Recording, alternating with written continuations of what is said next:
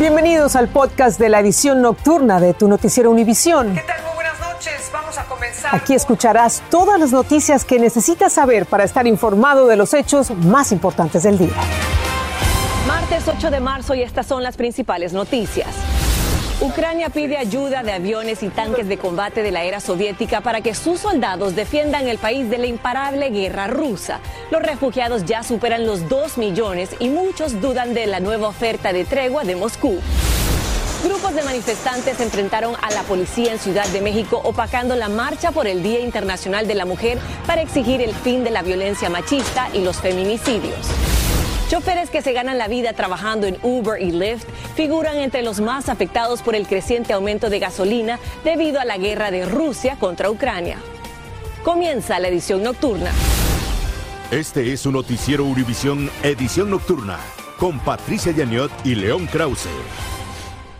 Maiti, es un gusto tenerte con nosotros esta noche. Amigos, buenas noches. Ucrania ha pedido ayuda urgente para contrarrestar la ofensiva rusa que sigue causando muerte y devastación en ese país. Un general de división dijo que la prioridad son equipos de defensa aérea o aviones de combate de la era soviética, conocidos como MiG-29 que pilotos ucranianos ya sepan operar. Así es, León, mientras la inteligencia estadounidense dice que Vladimir Putin intensificará la guerra sin importarle las muertes de civiles. Y los refugiados ucranianos ya superan los dos millones en menos de dos semanas de guerra. Roger Persiva tiene lo último en vivo desde Leópolis, en Ucrania. Adelante, Roger, te escuchamos.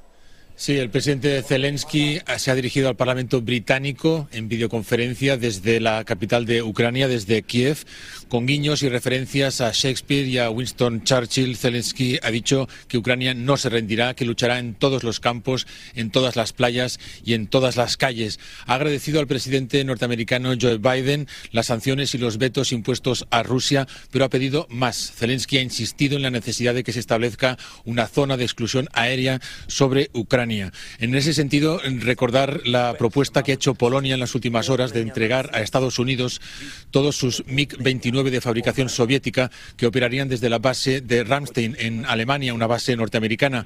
En este sentido, un portavoz del Departamento de Estado de Estados Unidos ha dicho que la propuesta no es sostenible, ya que plantea inquietud en los socios de la OTAN y es que, en realidad, esa propuesta implicaría de facto la entrada de OTAN en este conflicto. Este día está ya amaneciendo, este decimocuarto día de guerra está amaneciendo y hoy se espera que Rusia cumpla otra vez la promesa de establecer un alto el fuego que permita la evacuación de los civiles. Devuelvo con ustedes. Gracias, Roger. Y más adelante vamos a hablar sobre el impacto de la guerra en la gasolina aquí en Estados Unidos, una preocupación constante para millones. Maiti.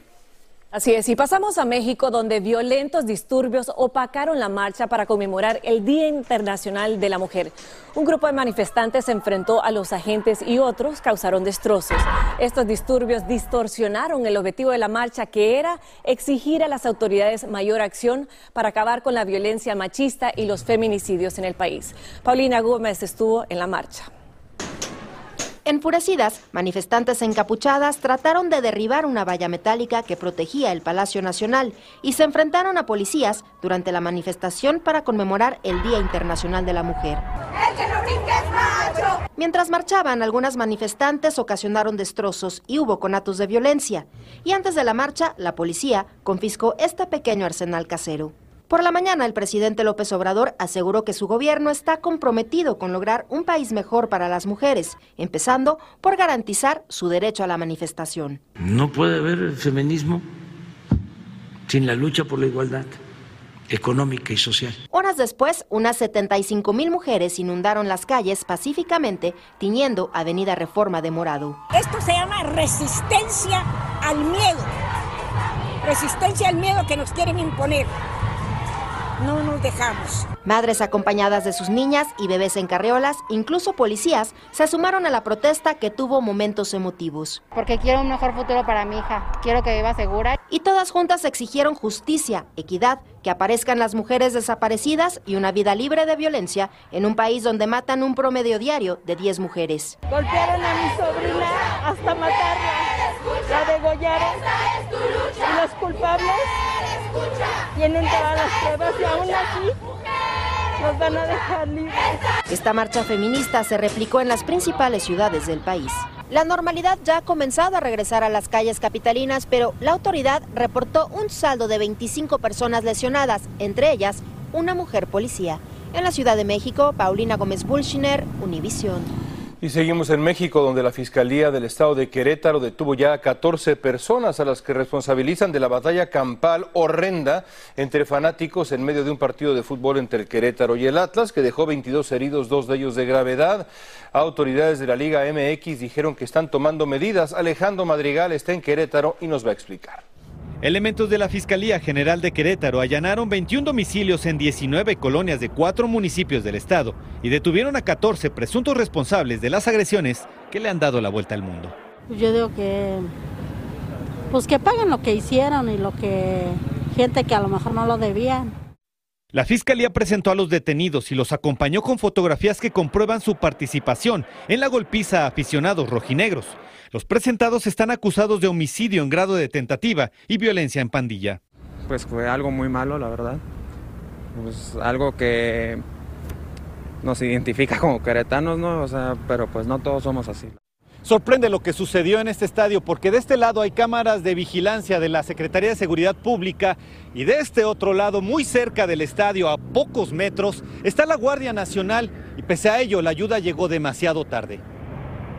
Las cámaras se ubican justo enfrente del estadio, aunque las consecuencias de la barbarie solo fueron para el club Querétaro. Y este día en Asamblea de Dueños del Fútbol Mexicano se acordó sancionar con 75 mil dólares de multa al equipo y veto de un año al estadio La Corregidora, así como a su porra y solo seis meses de suspensión a los rojinegros. No vamos a aceptar las barras visitantes ya en los equipos, en los partidos de fútbol de México. La medida para controlar a las porras será la identificación de todos sus integrantes para evitar hechos violentos, como los registrados el pasado sábado.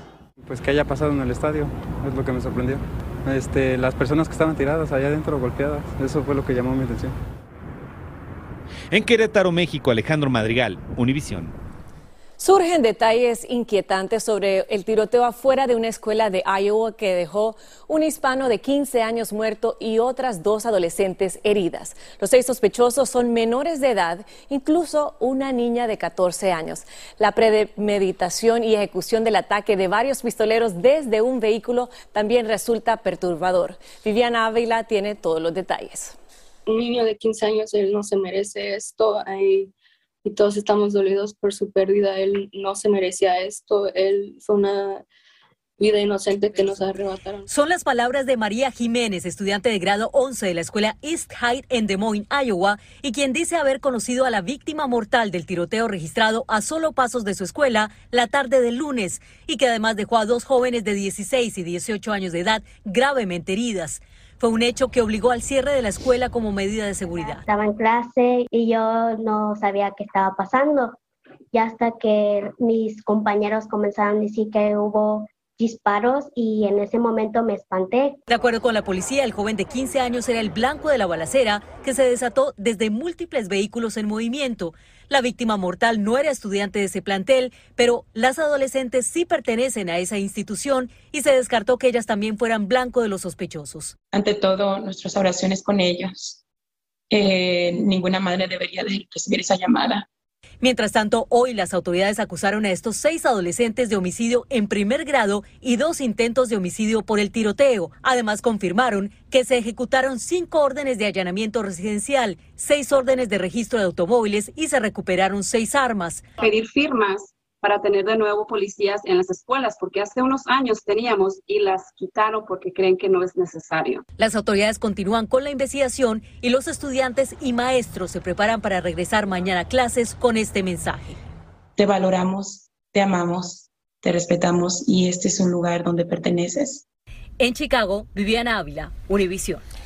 Y la invasión de Rusia a Ucrania sigue afectando el precio de la gasolina en Estados Unidos. El día de hoy el precio promedio nacional alcanzó los 4 dólares con 17 centavos por galón, pero podría seguir subiendo porque un 35% del petróleo en Estados Unidos es importado de países extranjeros. Ahora, Rusia representó solo el 3% de ese petróleo, pero la gasolina, la mayor cantidad de la gasolina es importada de Canadá con 6.7 millones de barriles y el tercer mayor importador de gasolina hacia Estados Unidos es Rusia con 5 millones de barriles, esto de manera anual.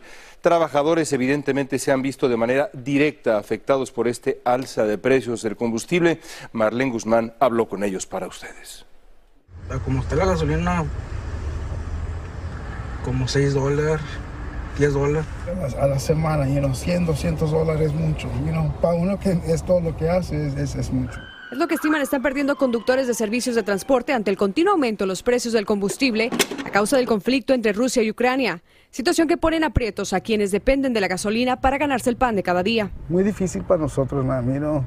De, como le dije, de 20 dólares el tanque, ya ahora estoy, estoy llego a 35, 40. Aunque así como vamos, el precio de la gasolina muy pronto podría alcanzar el doble del precio promedio registrado en Texas durante este periodo el año pasado, pero aseguran no tener otra opción. Es mi trabajo. Si no le echo, no voy a trabajar.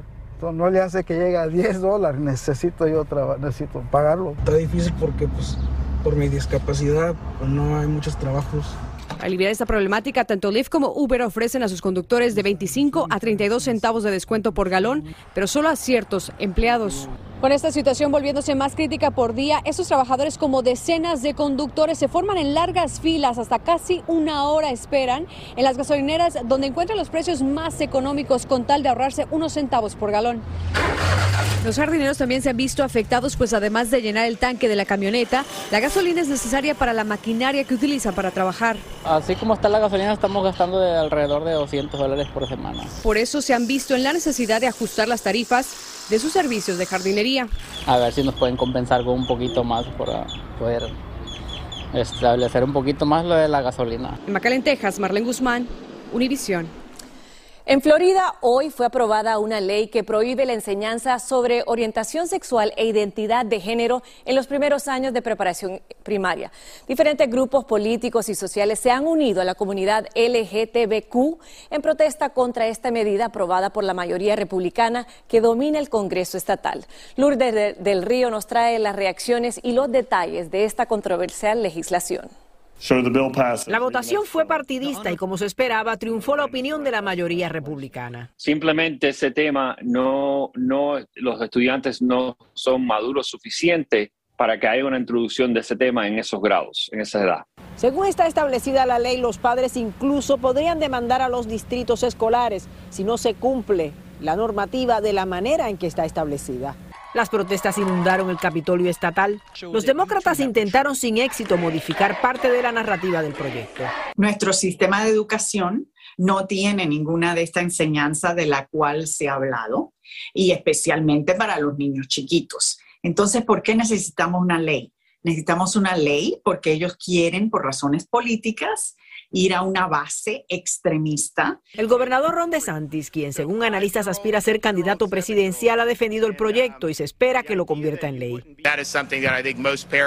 Esto es algo que la mayoría de los padres apreciarán. Mandamos a los niños a la escuela a aprender lo básico y no me parece que a esa edad se deba estar hablando sobre estos temas.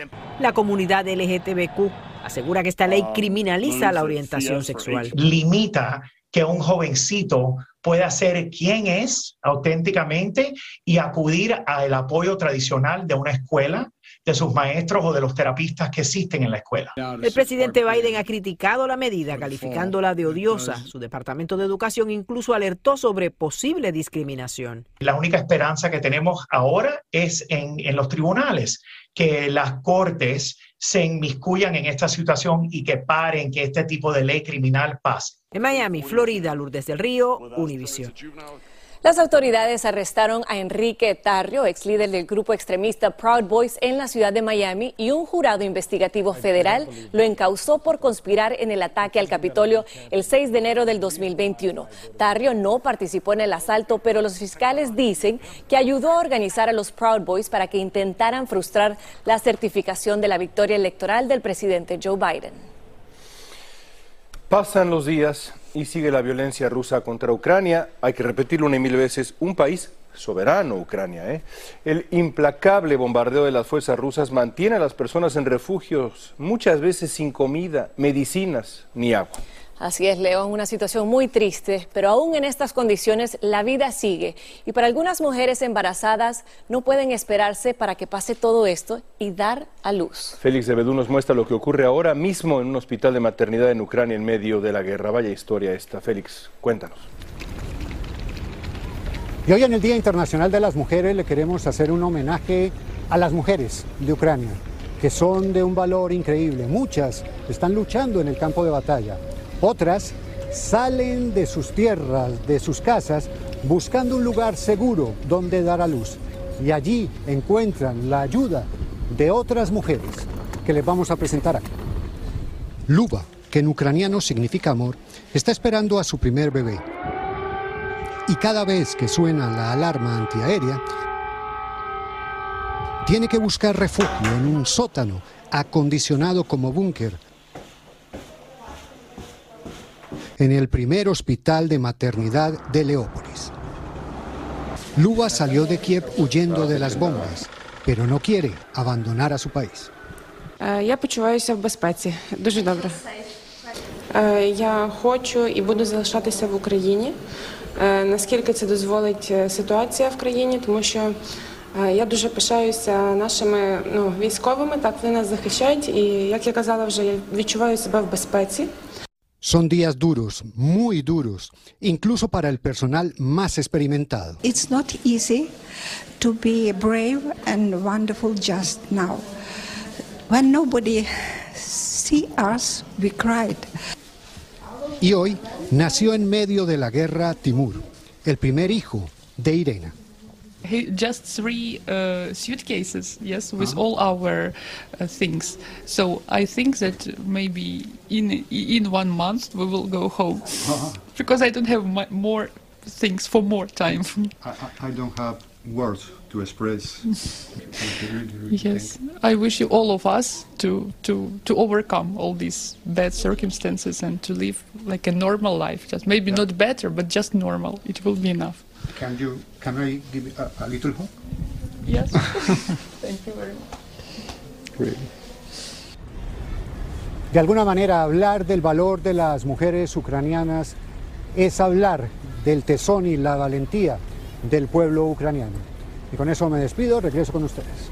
Sin duda, Félix, gracias por traernos esta historia y, y ver cómo la vida es así. Mientras muchos están dando su vida para defender a su patria, otros están empezando y en medio de este caos. De verdad que mucha fuerza para todas estas madres. Un abrazo de Félix para ella y de todos nosotros también. Bueno, prepárese porque muy pronto podrá notar que los productos que acostumbra a comprar en el supermercado se vuelven más pequeños o traen menos cantidad.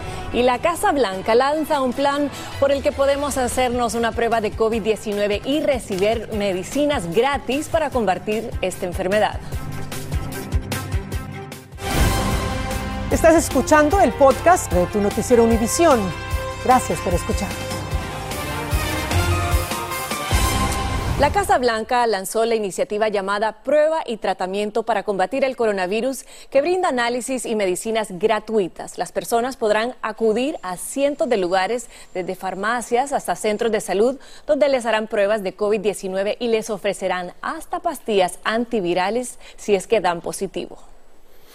Expertos en la industria minorista advierten que las empresas están reduciendo el tamaño o la cantidad de sus productos para disminuir sus costos en medio de la inflación que todos sentimos. Por eso es posible que notemos que hay, por ejemplo, menos galletas en un paquete, que son más pequeños los rollos de papel higiénico. Las empresas lo hacen para evitar subir el precio de esa mercancía.